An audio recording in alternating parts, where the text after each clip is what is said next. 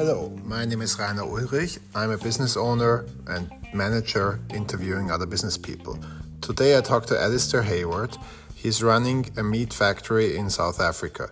We talk about how he pivoted his business model and his strategy and how he dealt with a difficult economic and business environment. Enjoy.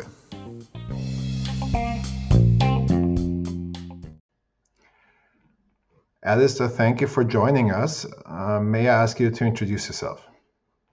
Um, my name is Alistair Hayward.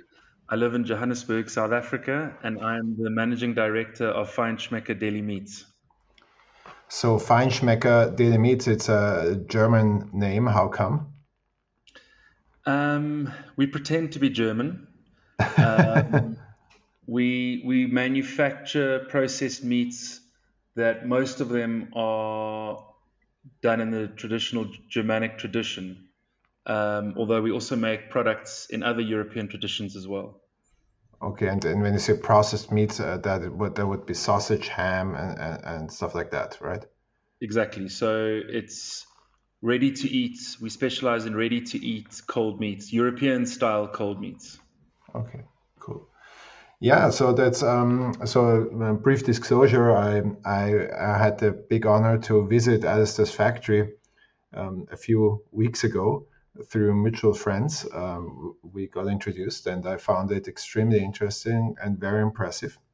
There is one critique I, I have to say, and I have to start with that, you know, because uh, uh, Alistair had me uh, look at sausages for two hours, and at the end, he, he made me try the vegan version you know so i wasn't i wasn't super happy about that. No just kidding. It was also good. Um, so so my my impression was that it was a huge variety of, of different uh, products which probably is different from europe uh, european producers. Yes um, i would say that it's it's more like your traditional Metzger, Metzger. I'm not going to try and say any German words on this. No, that's um, fine. um, you know, so so we we we more of a giant corner style butchery in the German mm-hmm. tradition than a highly specialized um, German uh, producer who would let's say only do sausages or only do cooked hams or like Italian producers who would specialize in you know, a selection of salamis or prosciuttos. So we, we obviously produce um, product f- that is in demand. Um, having said that, in the South African landscape, there are many, many uh, different types of uh, cold meat or processed meats producers. Um, and I think our niche in summary would be that we are premium um, producers. So what we do is we do not we don't cheat in production. So all around the world, um, products are being cheapened. So if you take a traditional bockwurst or a, a wiener, um, you know, if you go to a baseball game in America, what they call a wiener and what you call a wiener on the streets of, of, of uh, Germany or Austria are not the same thing. Um, you know, products being cheapened, casings are being cheapened, recipes are being cheapened, um, the meat blocks are changing, uh, manufacturers are using uh, products like soya, mechanically deboned meat, um, and whatever whatever is possible in order to, to, to be able to make protein. Because whether you like it or not, meat is a very expensive protein around the world. Um, ironically, in South Africa, meat is comparatively cheap um, although not necessarily the products we do, but on average, if you compare it to the rest of the world, our, our meat is cheap. Mm-hmm. Mm-hmm. Yeah. So, so my idea for the podcast was um, uh, for our conversation was that we would um, at uh, for for our listeners at uh, first let's let's look into how it is to do business in South Africa and how it is to live in South Africa because some of our listeners might be interested in doing business in South Africa or traveling or just to learn some about the business context. And, and then in the second part, we probably go more specifically a bit into the uh, challenges uh, faced uh, by in running a meat factory or just more specifically uh, your business. So you you live in Johannesburg yourself. So let, let's start with a few basics. Like you always hear that it's crazy dangerous uh, to live. Um, like there's a lot of crime on the street. There's a lot of shootings. Um, you live behind fences. Like, can you describe to me how it is to live in Johannesburg? Look, these are these are always difficult questions to answer. I mean, I'd, I would start by saying that our standard of living is very good uh, by world standards. Um, we have very good weather. Um, we have a very good social life. Having said that, there are differences between how we live and probably you live. We, we do we do security is a topic. Um, I think like any big city, uh, there are certain areas you don't really want to be after dark. Um, and one doesn't want to downplay the danger of Johannesburg, but it's not like something that is discussed every day by those of us that live here. Um, we we out and about. I take my dogs for a walk, go for a run. I obviously live in a good suburb. Um, so yes, one has to be careful of certain things. Um, but I think for those that have no context of what South Africa is, they'd be surprised by the level of infrastructure um, that the city that the city has. Um, it doesn't mean that uh, we have we don't have lots of problems. Our politics is not great. Our um, our technocrats that are supposed to run our cities and our municipalities and our provinces are highly politicized. So there's often a lack of skills. So we have lots of problems that third world countries have with uh, with uh, roads that are crumbling and often uh, electricity. We have electricity outages, quite famous or infamous. The world knows about it. Probably the one thing the world knows about South Africa. um, planned power outages. I guess we can talk about that in the business as well. Um, but you know, we're quite resilient, and uh, we, we we make a plan. Um, so we, we we work around it. We mitigate. Um, but I think overall, I mean, there are lots of foreigners that live in Johannesburg. Um, the city is the economic capital of sub Saharan Africa. So there are a lot of expats, a lot of the capital or the head offices of big multinational companies are based here. So um, it's it's yeah it's it's it's not it's not famous like Cape Town. It doesn't have the beauty of Cape Town. Um, Cape Town is definitely giving Johannesburg a big run, especially in the last five ten years. Cape Town's run by the opposition, so the politics is a lot better, the infrastructure is better, the services are better, and there are a lot of big multinational companies that are actually moving their, their head offices there for quality of life for the expat employees. For example, Amazon has just opened its first um, office in sub-Saharan Africa, and that's of course in Cape Town. So okay. and, and and the list is endless on these types. So, so why? So they did not go for Johannesburg, although historically Johannesburg has been the business capital of South yeah. Africa, as far as I understand. Yeah. So Cape Town has got a very like. Um, there's lots going on. For example, a lot of airlines are now flying direct to Cape Town, which has put Joburg under a lot of pressure. So you can fly direct to America now. Lots of flights to Europe. Lots. So there's a lot more connectivity. Traditionally, the whole connectivity for the whole of Southern Africa was through Joburg. So mm-hmm. even if you wanted to go to Zambia, if you wanted to go to um, um, any of these countries, Namibia, Zim, Mozambique, um, and that's changed. In fact, funny enough, put a lot of pressure on our airport um, because also airlines like Emirates are flying everywhere now, and obviously with mm-hmm. a stop in Dubai, but it's it's kind of changed. Um, but yes, Cape Town is very so, popular. So, so you're saying like due to airlines uh, in the Middle East uh, becoming more international and flying into more countries in Af- in Africa, uh, South Africa has lost a bit this uh, hub, uh, this role of a hub for the rest of Africa. A little bit. Um, there, there, there, there, there's a, there is an element of it. Look, it still is quite a big hub. You know, you know, Lufthansa still flies an A380 into Joburg every morning. Um, oh, wow. So, so, so you know, the um, I think there are three A380s from Emirates a day into Joburg. So, so wow. it's not, it's not, it's not, it's not dead. It's just the, the it just has put it is it has put um, the the whole model of Joburg Airport under pressure. What has not helped is a South African Airways state-funded airline is is actually technically bankrupt, although it's still flying. Um, and, our state-owned entities are not famous for their um, for being well run, um, and they keep getting bailed out. Uh, lots of money gets stolen. Same with our railway system. Same as our electricity. Same as many many uh, what what we call state-owned entities. Um, but the the the the clo- this well, so we say the scaling down of South African Airways, who basically only fly domestically now. They've got almost no planes. Um, I think they've recently done a deal with Brazil somehow through BRICS, where they now actually started a flight to Sao Paulo uh, from Joburg. So they're back to being an international airline, or shall we say, out of Africa. Um, but but yes, to answer the question, Cape Town is super famous. Every you know, uh, you know, Jamie Oliver isn't opening his restaurant in Joburg; it's in Cape Town, etc. You know, the, the the Cape Town's very hip. Um, South Africa is on the same time zone as, as Central Europe. I think it's like one hour difference to the UK. So our summer season, your winter season, Cape, a lot of the models from you know Monte Carlo there. It's it's super in. It's cheap.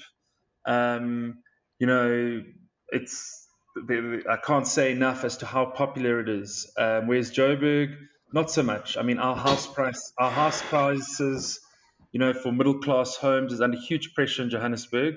Whereas in Cape Town, my home in the equivalent suburb would cost ten, could cost ten times, maybe five, whatever. Oh, wow. Obviously depends. Oh yeah, yeah. It's it's it's uh, oh. so no no. It's so it's so let's let's dig into that aspect a little because you you mentioned uh, now quite a few times about um, um, deficiencies um, of the of the government and that the opposition run part of uh, South Africa, uh, Cape Town is in a, is in a much better state. Uh, let's dig into that a little. You like Yes, uh, when I when I heard about South Africa and especially the government recently, like like when I was a kid, obviously the big thing was the end of apartheid and, and Nelson Mandela and and um, very positive news. And now recently, the the news uh, for me as a non-South African expert have rather been dominated by power outages and, and corruption and, and, and problems and, and things being run down. Can you can you talk a bit about that? Yeah, I mean, the the truth is that our our government is very poorly run, um, and we we if as as middle class people, there's a lot of double taxation. We pay our I we pay we, we send our kids to private schools. We have private security to houses. We have private medical aid, even though we pay a lot of taxes, because unfortunately since we've had 25 years of democracy, and every year that passes, the services that you get from government in all facets water supply, roads, um, energy, uh, general infrastructure um, is just diminishing year after year. And in fact, there are a lot of middle class people who continue to emigrate. Mm-hmm. Um, there are there are always good news stories about people that immigrate that come back, but the sad truth is that if you live in South Africa, you always know people who have who have immigrated. Um, South African skills are in high demand, especially in the English-speaking world, places like Canada, Australia, uh, the UK. Our uh, our medical doctors, our lawyers, especially professionals, accountants, are in huge demand. I mean, not a day goes by where I don't see a billboard or an advert pop up for Australia wants you or go and live in okay. Perth or go and live in Vancouver. it's a sad truth. Um, and, um, you know, it's, it's just the nature of how it is. One doesn't run away from it. I mean, obviously, I'm a much more of an optimist. Uh, my family have been here since 1820. Oh, wow. Um, this, this is home. My wife is German, um, which I actually meant to mention earlier. Um, so she's first generation German. She, she's only been out here since been living in South Africa for about 12 or 13 years. We have um, a family. I've got three kids. They, funny enough, go to the local German school, which does the the German. Uh, it's called the Deutsche Schule Johannesburg. Mm-hmm. Um, it does the German curriculum, and she would do. Uh, they, the kids would do Abitur if they wanted to. They have the option of doing the local, um, uh, the local um, Abitur, or they can do the German Abitur.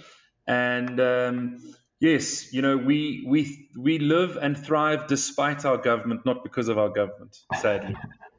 but maybe maybe doesn't it hone your business skills in some way? Like like Absolutely. if you have if you have constant power outages, you you need to you need to make sure you still have electricity and if you don't have good government services doesn't it doesn't it always also foster like like your skills and energy probably not in the way you wanted to but absolutely. at the end probably you're a more, more skillful um, business person to, to be absolutely i mean i think just on the home front to start i saved my marriage by recently uh, getting some solar panels at home, but uh, which made a big difference.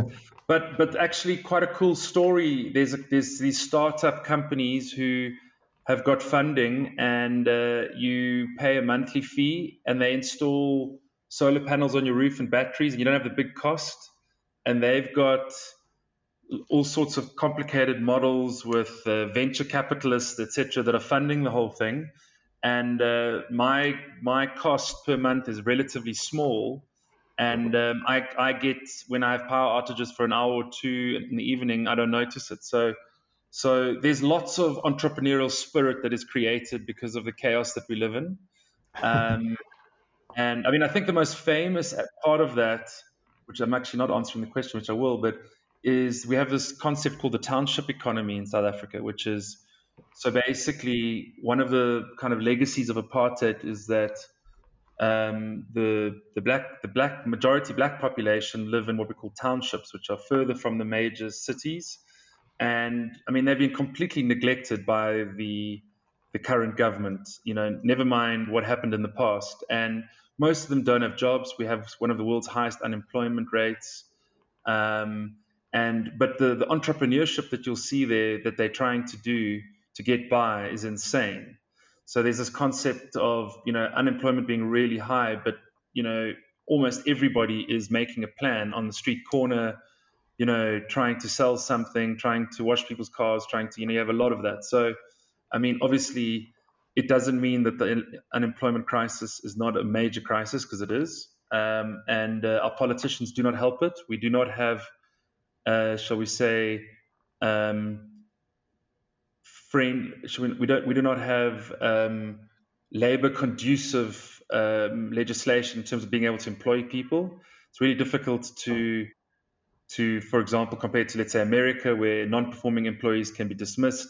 In this country, we have lots of socialist laws. We have uh, minimum wage. It's controversial. It's not a lot of money, but it's too high.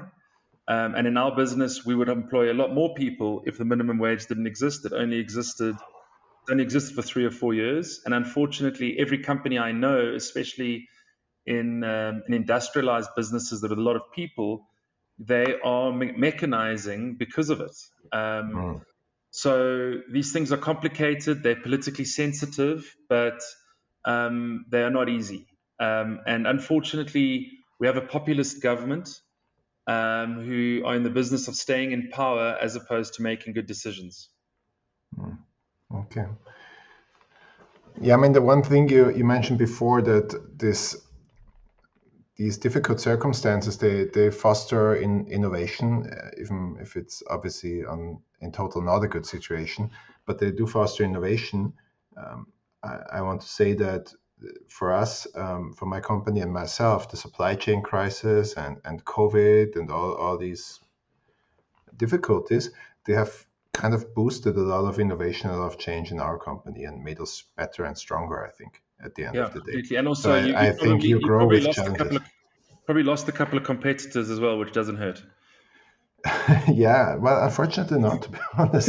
but, yeah, no, I mean, but I, so that's what what I also found so interesting about your business, and when I visited it, and also so impressive, to be honest, is when you see all the challenges you have and, and you're facing, um, how you how you overcome them, uh, and uh, how much more diverse your portfolio and your skill set has to be as compared to to comparable European company, I would say. So let's go go into your business. So you you you have a, a meat packing um, company. Is that the right term? Um, it's more it's, it's a meat processing. Meat processing. Meat processing. Sorry. So meat packing is generally fresh meat. So yeah. we don't we don't so like Tönnies and uh, so we don't we don't we're not meat packers. So we we do not sell fresh meat. Right. We so meat meat processing. Meat yes, processing. we take we don't we don't use um, we don't have our own pigs or our own uh, cows or anything like that. So we buy in cuts from meat packers. Funny enough, and then we'll we will take um, the the cuts of meat and we will process um, cold meats or charcuterie, whatever you want to call it. Okay. So can you give us some idea like how many people is that or how many tons or what's the size of this business? Sure. So we okay, so we employ we we've got about 200 people in our manufacturing plant. Uh, we run two shifts. Uh, we also uh, employ 100 people in our biggest customers' stores, which I can tell you about. A company called the Checkers, which is owned by the Shoprite Group. They're the biggest retailers in Africa. Um, and then we've got uh, about between sales and administration and management about 40 odd people. So we're basically around three between 40 45, about 350 people. Um, we process between 150 and 250, well, almost pushing 300 now tons a month of, oh, wow. of finished goods. Okay, 300 tons a month. Call it 300, yeah, tons a month, yeah. Okay, wow. That that's that's quite a lot of meat. Okay, so so uh, one interesting aspect that you said that you employ a hundred people that work in your customers' shops. So so supermarkets. Supermarkets, yeah. Store.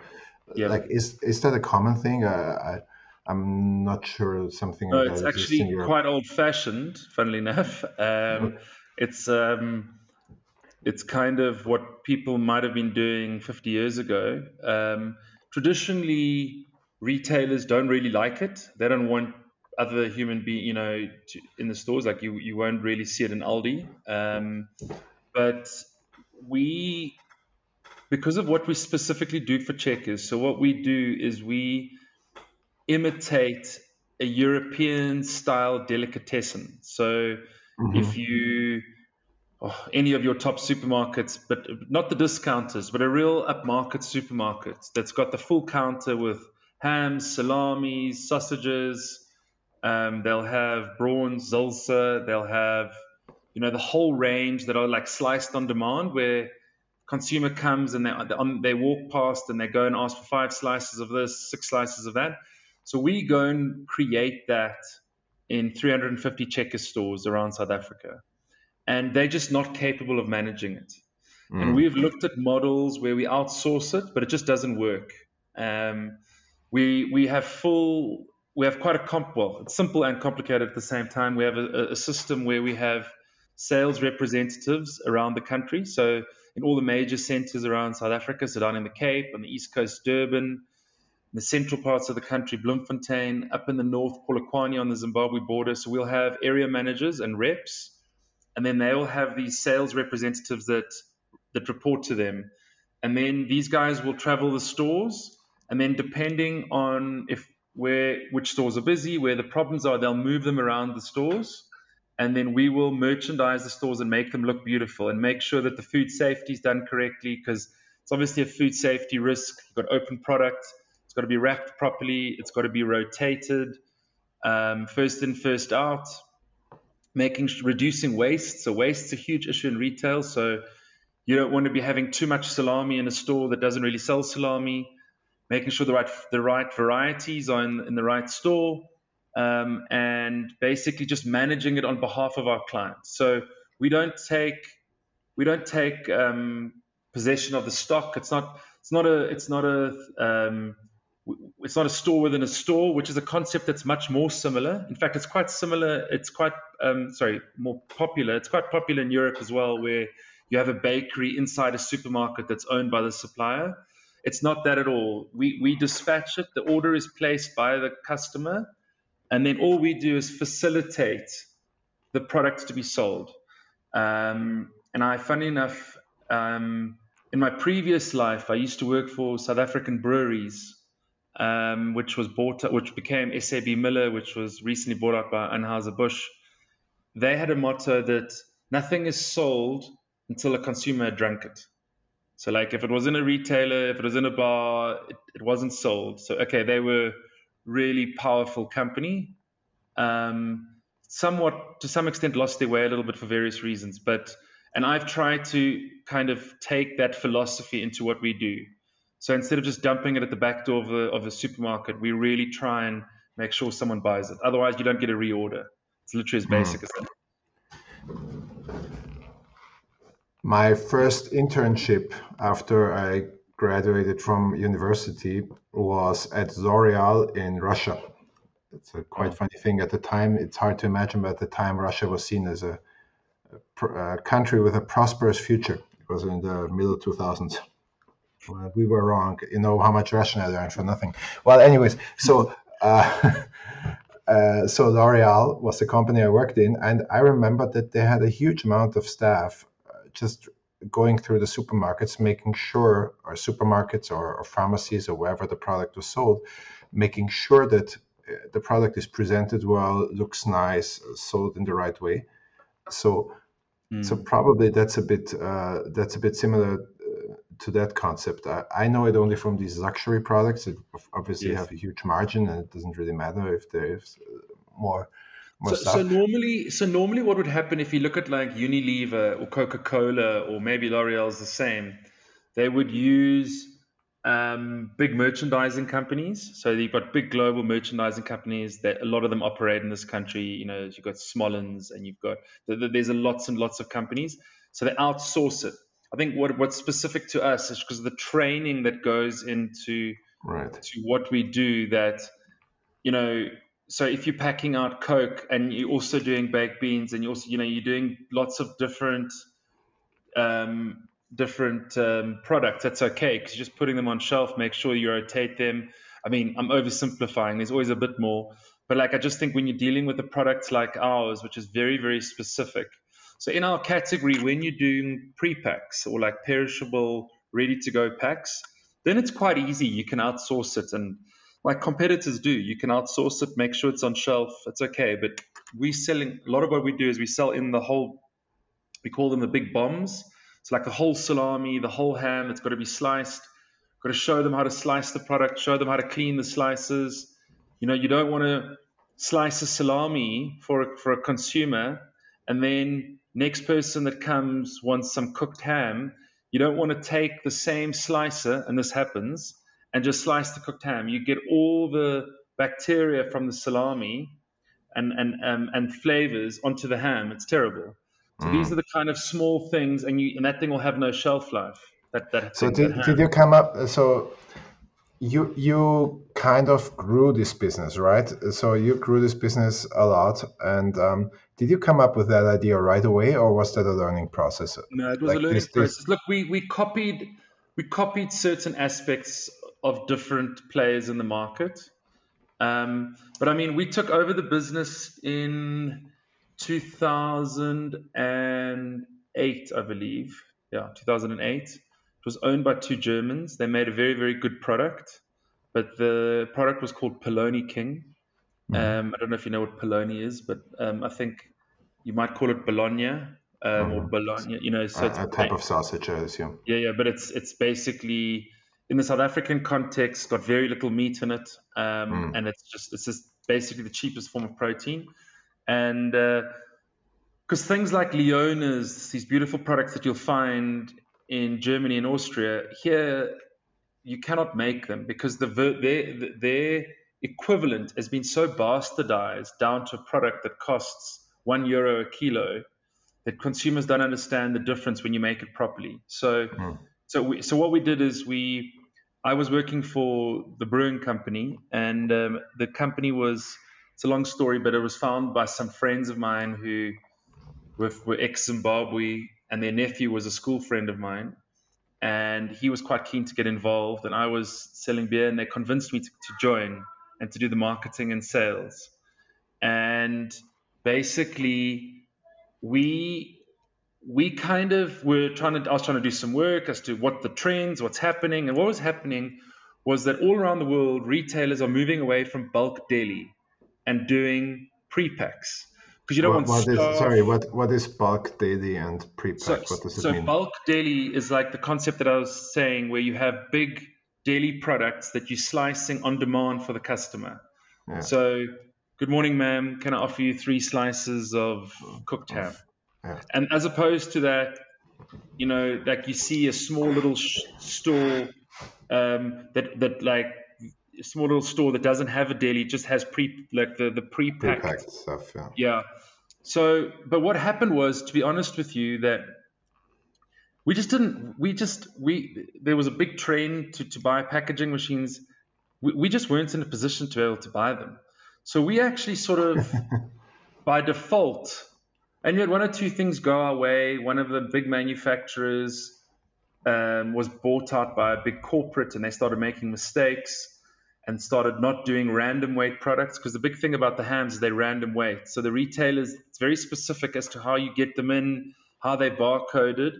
So we actually, by default, became deli specialists because you you didn't you didn't have the the money to buy the packaging machines. Like. Basically, basic. Okay. and because we were just trying to find our feet, and we got an opportunity with a retail chain here called Food Lovers Market, who were copying the concept of a supermarket, American supermarket. They're also in, in, in the UK called Whole Foods. I don't know if you know them. Yeah, but it's, Whole, it's, I think it's a very, very, very popular high end brand. I think very high end. Look, what they do is everything's organic, so uh, oh. bio um, Food Lovers Market is certainly not, but they copied their um, they copied their principle, their their layout, and their um, anyway, and they gave us an opportunity, and we actually started doing their delis for them. And as time grew, we started realizing that we need to help them, and we we just in those days had reps. Then I'd start like we had one or two pilot stores, and I'd I'd literally send someone there every day, and we ended up at the time, there was a company called Enterprise who were the market leaders. They they had people in the stores that they shared with the dairy company. So we copied what they did, and we were then we started started growing, and then we were approached by Checkers, our current big customer, which really helped because they approached us as opposed to us approaching them, and um, and we we basically got ourselves into a position where we started taking over their delis. First, it was just five percent now we're doing pretty much 90% of their delis oh, and wow. 90% of the sales. And we justified being able to, you know, put someone in there. They wear a Feinschmecker uh, chef's jacket. They work for us. It's not without incident. Managing people is the last thing you want to do, um, especially in South Africa. Um, but it sort of works after a big mishmash, whatever it so, works. So, so may I just summarize from a top view business perspective? You you worked before for brewery. You you got into this uh, meat business, um, meat processing business. You saw that the product they were making uh, was having a hard time because it was ha- uh, hard to convince consumers that it was um, warranting the extra cost because there was such a huge discrepancy in price. Um, at the same time, you didn't have the financial means to to go into packaging and, and buy a lot of the packaging equipment because this is quite expensive and um, and you have to buy it in Europe. I mean, uh, quick disclaimer i'm from the packaging industry so i very much regret that you went this way but i understand well, we, we, we since we since unfortunately yes. have bought a lot of packaging machines yes yes uh, to, be, to, be, to be to be very clear i've seen lots of labels um, lots of stickers so yes so he has moved a bit the other way but but from that you you basically from this necessity um, you developed a new business model um, helping this supermarket that uh, wants to be high end and copy Whole Foods and um, organize the deli meat section for them. And you notice that it doesn't work if you just delegate it, and um, because they don't know how to run uh, the meat section in a uh, pretty way. So you you changed again the business model kind of and and and hired lots of staff to take care of the supermarkets and kind of also sell the product. Yes. Is that yes. a decent summary? decent summary. It's it is. I mean, what actually happened um, was that Food Lovers Market are just not the customer they were in those days, and we pivoted towards Checkers, who are owned by the Shoprite Group. Like I was saying, they're the biggest retailer in Africa. They fight Carrefour, the French the French company, um, who are very strong in the French speaking West Africa, North Africa. Mm-hmm. And they sort of come from the south and they kind of meet each other in the middle in Congo and Angola and these places.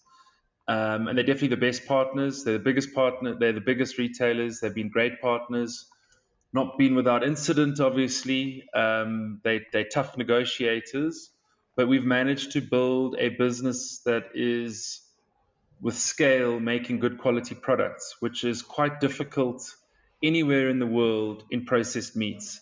Because I think like, this is, I think I think it's really impressive because I mean I, I, you you tell it so so casually and I summarize it so casually. Sorry for that, but I mean this is this is quite this is quite a lot of pivoting and strategy uh, to make something work. Because I mean there could have been many other people who said, okay, um, let's buy the packaging machine and go bankrupt, or or be in a bad position because they are probably stronger competitors. Or you could have tried the daddy uh, concept and it doesn't work because the supermarkets aren't able to take care of the daddy section and, and, and then not be successful. So I think this, this sounds so casual, but this takes quite a lot of um, adaptation. And I mean, as we know, stories are nice, um, but you know, being in the stories often isn't so straightforward. So I guess it wasn't yeah. like, oh, I mean, I think let's, I think let's just the, do that. The, the, the one thing that's interesting, which I think we must talk about, is brand. Um, okay. Because added to all that is, I mean, it's not a secret that no matter what you produce in FMCG for the last 20 years, to be able to sell a product under your own brand is getting more and more difficult. Mm. Um, and one of the funny kind of spillovers from that initial strategy was that because we went into bulk, into these delis and put the Feinschmecker name on them, um, it's quite rare for private label products to be done with the big bombs. Private labels normally done on, on the pre-packs because it's much more straightforward, right. much more bang for your buck in the labeling, displays, etc. So what what since happened was we became strong in that, and then with a big push towards private label in the pre-pack section Right. We then said, right, we want we need to be a part of that because we see in, inherent risk in bulk delis, just because it's staff. It's you know you cannot have it in every supermarket, especially outside of Europe. I think in Europe it's different because the way people eat in Europe is different to how people eat in South Africa. So what we then did, which is actually probably something I'm the most proud of, is that I convinced Checkers to allow us to do the private label stuff as well. So we compete against ourselves in the deli, and the consumers don't even don't obviously understand that. And the pricing is slightly different because the model is different, the rebate structure is different, um, and so that's quite nice. And it's also meant that we have more economies of scale in store. And back to the discussion around adding people into the stores, you know, the more they can, the more product they can give me, the more people I can put in their stores and do their work for them it's a risk for them so that you know you don't they don't want to have too many eggs in one basket. So it's always a little bit of a, a fight. But um, at the end of the day you know especially since covid um, we had a crisis in this country called uh, listeriosis crisis. We had the world's biggest um, listeriosis outbreak in 2018 when um, i think 100 and something people died um, so what has happened since then is that a bit of consolidation in our industry. Retailers make sure they work with people that they trust or companies that they trust. So that's obviously also built barriers um, in order to make sure that there are just fewer manufacturers um, in the space. Um, but that brand discussion is very important because we, we're often in our business, you know, I'm super proud of our brand, but I'm I'm not I'm not arrogant to the point where I'm not going to do private label. I mean, I know that in FMCG, all FMCG companies have this debate internally. You know, right. uh, even the big big multinationals. Um, but I mean, but I mean, this this this um, this deli section that you ran gave you an opportunity to build your brand, right? Because I mean, if you if you just entered in the meat in the packaged section, then probably supermarkets would have told you, look, we, we don't need a new brand, right? We exactly. have lots of brands. We rather exactly. push our own brands. But exactly. now that you've become um, you've become popular in this section because it wasn't so highly contested, you were able to create your own brand. Absolutely. And, and that can now spill off into into packaged products, I guess, right? No, and I mean, I think that like again, the the the the, the, the business fundamentals I think are the same no matter what you're doing. The fact is that we started off in the space that was difficult that no one wanted to do. We managed to get a few things right. You eventually get yourself to a point where you've got the relationships and the firepower to start taking on the more mainstream aspects of your category. Um, and then you, you know, you hopefully get the muscle to, you know, really get scale and, and, and, and become bigger because mm. you know you, you have to grow. If you don't grow, you you know you're dying. So that's um, my model. Absolutely, yeah. absolutely. Yeah. No, that's very, that, that's that's a very interesting story. What are what are the next plans for the companies? What are the goals you want to achieve over the next years? Oh, I mean, I think that strategically for us, we are very reliant on one customer. Right. So, so as as that's probably. I mean, uh, I, I, assume lots of my listeners are from FN, FMCG because I mean, yeah. essentially that's the industry I'm, yeah. I'm, supplying to. So everybody, everybody has that issue. I'm yeah. So I think that um, we we're working very hard to uh, mitigate our risk um, and that, that, that, that we're doing in a few ways. I think that we are we're working to try and do more work with other retailers as opposed to the one group. So we're doing a lot of work with a company called Pick n Pay, mm-hmm. um, and we're trying and, and we're we're on the we're on the, the, the cusp there of of something. Um, and then we're also looking at food service. So kind of like I was touching on earlier about the success of tourism and everything in this country and so we're looking at properly going after that market where we're traditionally weak. It's not that we don't have the right products. It's more around route to market, pack sizes, branding, relationships, and, and, and focus. Can, can you explain that? Can you explain that a bit uh, better to me? So what do you, mean? What do you mean by tourism? Like you sell to tourism areas, or what? What does it mean? So So, so South Africa, because of the, because it's, because I can buy one beer with the money with you, and I can buy ten here. Um, yeah. It's very, very, very popular at the moment to come to South Africa uh, because of the value of the rand. Right. It's 21 rand for one euro. So tourism and is booming. Tourism is booming, and we're expecting a very, very big summer season this year. And obviously, lots of good hotels. Um, and you know, people that want to eat good food. Um, and, and, and we just, it's not been a focus for us to go after that market. Um, right. And then there are allied markets. So it's, that's hotels, it's restaurants, it's airline catering, it's um, doing work for catering businesses, for functions. Conferencing is quite a big thing, especially in Cape Town. Um, big, big conferences. Um, so we're looking at that. I've recently employed a business development manager with experience in the space, and we've we've got a whole project in place to really drive that. Um, and we we we we need to invest. Um, our the manufacturing facility is very capital intensive. So, and you touched on it. Uh, ninety percent of our equipment comes from Germany. We mm. work with companies like Multivac, who are the big packaging provider out of Germany. Um, you know, we're working with uh, slices, slicing companies, uh, fillers, bowl cutters, everything. All the mechanical equipment comes from Germany, or if we want a slight discount, maybe Poland.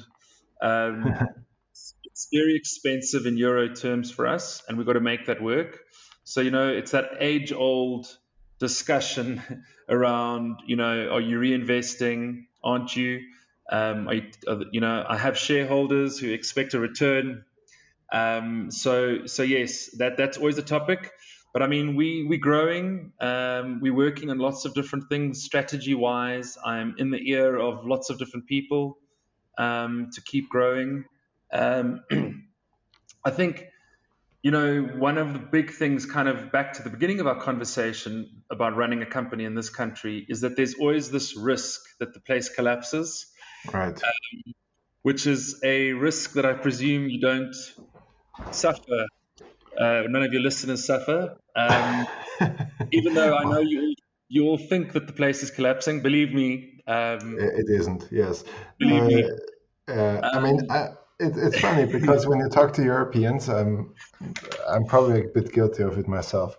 Um, I mean, you do see a decline of Europe in importance in the world economy. I mean, there is no question about it. I mean, it, it's clear that the U.S. is growing more, and and some Asian countries are growing more. And now with the energy crisis, I think uh, if you look at manufacturing, it kind of goes a bit more downhill than it would have done otherwise.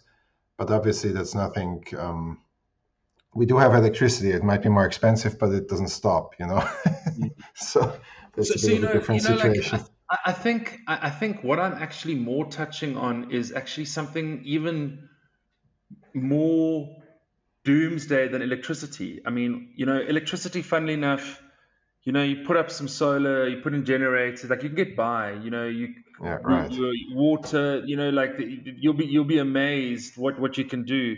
I've got friends in Zimbabwe. I mean, you, you, don't understand what these people have been through, but believe me, they're living and they're going for it, and it's it's all good. I think that just philosophically, when you run a business like we do here, our, my business is very attached to the middle class. Mm-hmm. Maybe maybe right. maybe middle to lower, you know, like but, but because it's kind of high end. It's yeah, kind of because of what we're doing yeah. is high end. Right. So if our politics continues to decline and crime goes through the roof and the roads collapse and next thing the sewers collapse and there'll be a, a, a, there'll be the flight of the middle class and I don't have I don't have customers and right. for whatever reason tourism the tourists don't come back because our government is not good at looking after them and it gets worse and worse and you have a scenario which has happened in many many African countries where proper populism takes over and every company gets taken over by the government. Right. Um, you know, these are things that every South African business uh, owner, we almost never talk about it. We might laugh about it on a Saturday night when, mm. I don't know, maybe we're busy winning the Rugby World Cup. I'm not sure. Um, sorry, I got that in there. You know, it is a topic. Congratulations, a, congratulations, by the way. Thank you. It's a topic when it's a topic when um, on a investment. It's a topic on an expansion. It's a topic on values, on valuations. Um, right. It is just a topic because we have politicians, we have an opposition politician who is incredibly militant. Um, company, uh, company, uh, a party called the EFF. Um, you know, we all have to take it as just noise, otherwise you can't get on with your life. So, so I mean, this this guy, I forgot the name, but um, Julius Malema. Malema. Okay, so so uh, essentially, a quick summary, as far as I understood, like there there is a chance that the ruling party, the party that rules essentially since apartheid um, has ended, will lose a majority in the next election, but this might not be for the good. Um, because they might be forced to take a, a coalition partner, and one of these possible coalition partners is this Malema, who is essentially, yeah. What, what, does he what does he propose? Like what, what are their positions? Um, full nationalization of all agriculture, full nationalization of right. you know basically the country will last for five minutes and then everyone will go hungry. Um, and yeah, so it's it's it's it's yeah, it's not it's not great. It's a recipe and, for um, disaster. Yes. So so our our um, yeah, I mean, in other African countries, the ruling party um, have started stealing elections. You know, it's it's very hard to say what happens. Um, there's a lot of talk this time that the ANC may lose power. As you've correctly touched on, a lot of smart people don't think that's a good idea because mm. it'll never be the ruling opposition in the Western Cape and Cape Town, the DA. The chances of them ever getting into power are very, very low. And any any way of, for them to get into power would be such a complex coalition, which would never work. We've got some coalitions. Funny enough, City of Joburg is a coalition. We just don't have the political maturity for a coalition. I mean, if you had to watch how our politics plays out in a coalition when they're arguing with each other, this is not exactly the House of Lords where everyone's standing up and doffing at everyone else. We, we're talking about people who, and it's tragic because there are so many, you know, people of all races making this country work. And I promise you, not one of them want to get into politics. Um, mm and it's it's it's it's tragic. Um, so so look, this this just back to the business thing. You know, this is always at the back of one's mind. Um, but you know, the fact is, we are still the economic powerhouse of of Africa. We've actually just gone back, uh, I believe, ahead of Nigeria, not because of our own strength, but because of Nigeria's. Uh, they've had issues with their oil oil manufacturing or, or, or drilling. Um, so we've gone back to beat Nigeria as the biggest GDP. Um, but we, we should be doing way better. We obviously supply there's our neighbors. The, sorry, there's one interesting aspect that I heard about South Africa that um, during apartheid there were a lot of sanctions uh, imposed on South Africa, meaning like uh, restrictions on imports and export. And one of the consequences of that was that South Africa has quite um, an autark, uh, I don't know if it's an English word, like a self-sufficient economy. Like it has a, yes, quite a high degree of products that you can produce within South Africa, um, and uh, so quite high variety of industries that you might not have in other countries. And I mean, also I imagine uh, sanctions is one thing, but also like the position on the globe is another. I mean, it's not exactly but I mean, close the, the, to the sanctions, the sanctions, um, yeah the sanctions also need to be like there's a lot of misnomers about apartheid which i'm not going to go into but the, the, the, sanctions also need to be taken with a touch of salt. There are many many countries and companies which continue to trade with south africa for strategic reasons. And despite the sanctions yeah. I, i'll give you one example. Pepsi pulled out of south africa because of sanctions. Coca-cola decided to stay. Right. Pepsi has spent billions on more than one occasion to relaunch in South Africa. They've bought the biggest crisp manufacturing company. They've bought the biggest juice manufacturing company.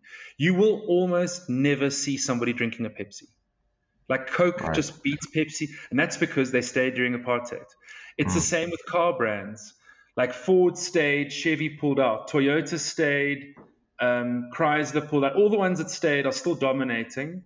So there are so, lots of companies that stayed during sanctions. There are companies that pulled out, and the reason was that South Africa has so many strategic minerals. So that's right. why many countries continue to trade with South Africa. Um, uh, you know, throughout sanctions, it, it, it really did, you know, it, it, it ebbed and flowed the sanctions, and they did obviously pressure more towards the end. But um, you know, there, there was, but but your point is correct.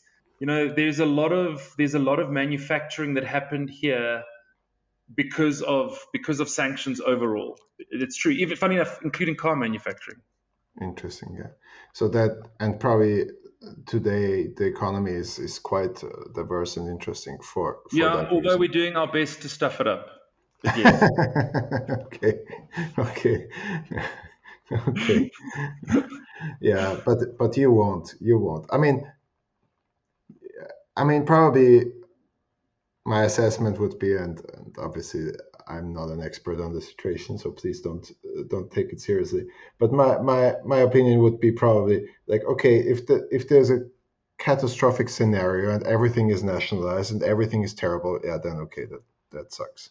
Um, but I think even if things go down, I mean, there's always in many markets there's room for good businesses, and no, maybe no. you couldn't agree more.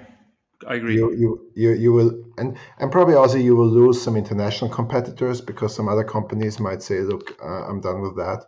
Um, so maybe your market, your relative market position gets stronger. So, so, so I think that like maybe I haven't, you know, for your listeners, like maybe I should just explain um, the the scenario in terms of we have a very sophisticated banking system, mm-hmm. um, which is a lifesaver, and there there is a lot of infrastructure that is not dissimilar to what you have in Europe um, in terms of how you run your business.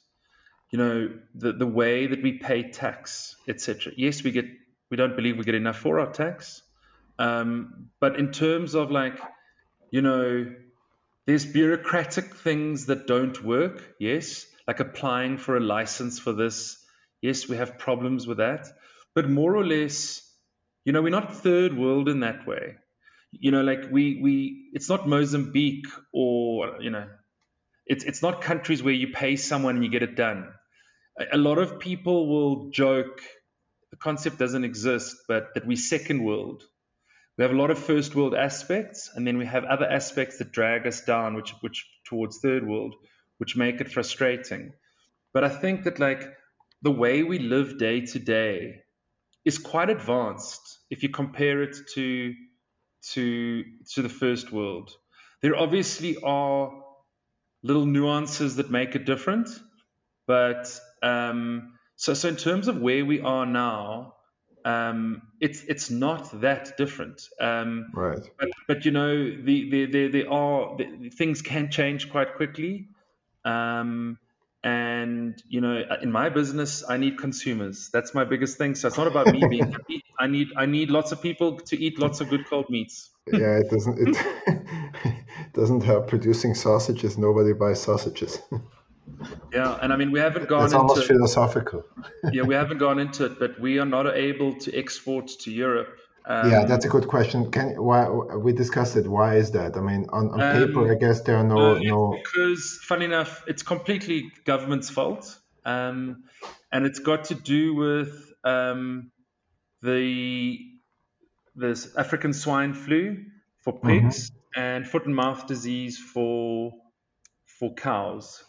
Right. So basically, and it's just got to do with our private production and, and, and we have an avian influenza on, on on chickens. Look, Europe is sitting with a lot of the same problems. It's not unique to us. The difference is, funny enough, Germany's in a crisis at the moment. Yeah, but but just to cut uh, to to to ask a very quickly, do you think these restrictions are are, um, are basically nonsense and they are just being imposed to protect European farmers?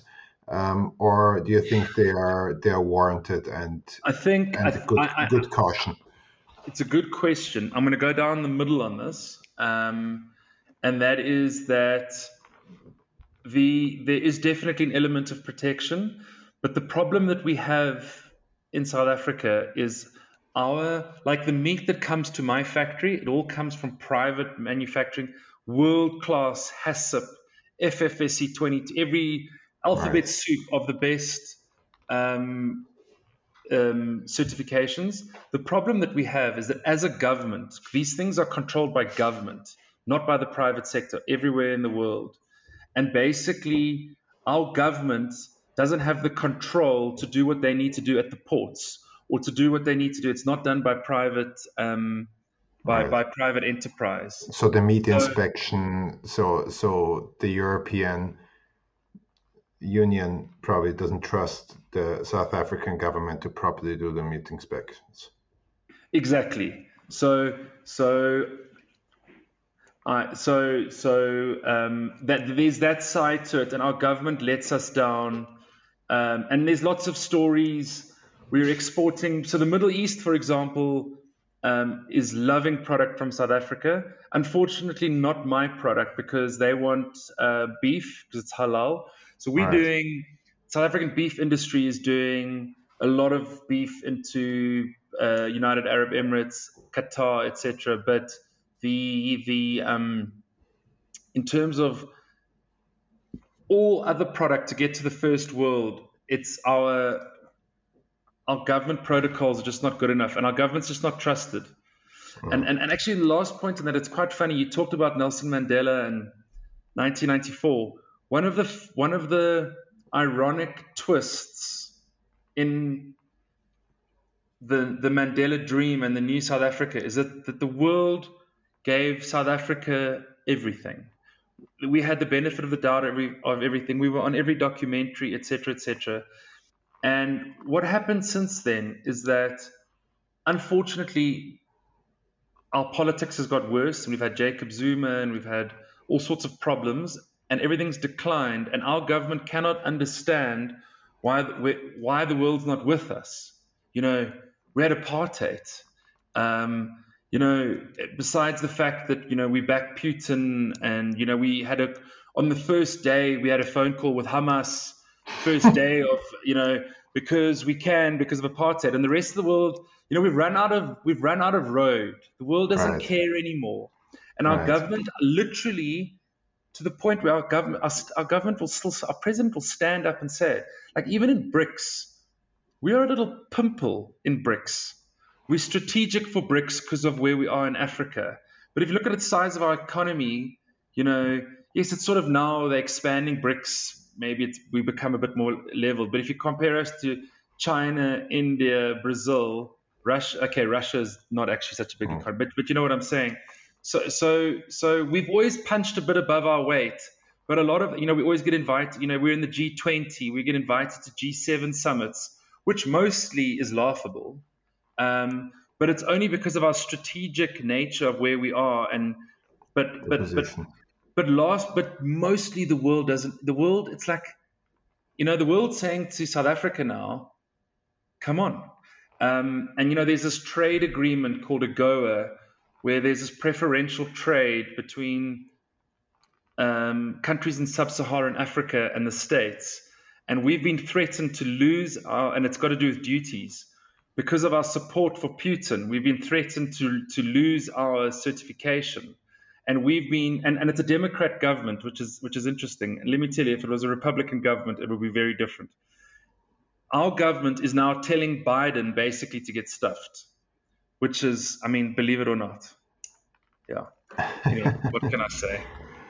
Yeah, well, anyways, um, you will um, i mean yeah the, i agree and i mean i mean just to support hamas and putin i mean i think it pretty much tells you anything everything you need to know about anything that's a good proxy for for lots of governments if they support biden and um, if they support hamas and putin probably not a good government well even more impressive uh, what you're doing and um, I'm, I'm, sure you do great and um, it was very interesting. I mean, I, I find it so impressive how, how, how you set up this business in this difficult environment, how you pivoted the business model. Um, it, I mean, it's not a very standard type of sausage business, let's say. Uh, it's quite it's quite different. So I find this very interesting, and I'll be very happy to show you around through European uh, meat plants uh, once you come. And uh, next time I come, I'll make sure to get a salami and not the vegan sausage. And um, thank you very much. thank you very much. Thank you very much for taking the time and uh, all the best. Thank you very much. Thank you, sir.